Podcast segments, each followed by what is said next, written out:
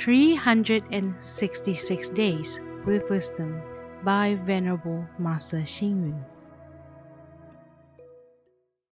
July 19th. Progress can only be achieved in calmness and harmony.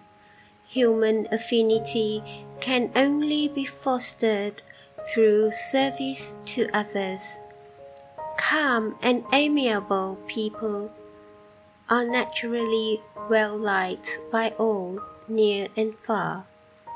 In a family, if the parents are calm and friendly, their children are happy and close to them, while other young people are also keen to seek advice from them.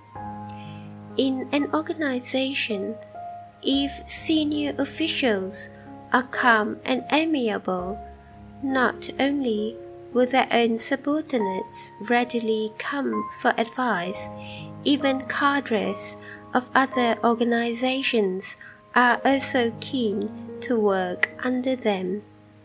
Many religions encourage us to nurture the mind and the spirit as being calm and composed is the way to conduct ourselves. Most of us find it easy to become calm and amiable in a favorable environment.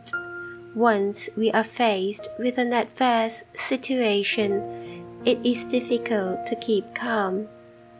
Calmness is not used during peaceful leisure, but should be used in an emergency or crisis. If a general commanding officer on the front line can remain calm and composed, then he is able to think and reason clearly to be safe and secure. In business, if at a critical juncture a businesswoman can keep calm, she will definitely have the upper hand. In any examination, young students should keep calm and composed if they are to produce good results.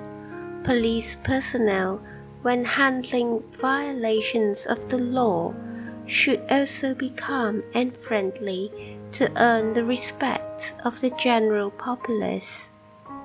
It is difficult to ascertain the moral values, educational level, and ability of a person, but one should always cultivate a calm and amiable disposition.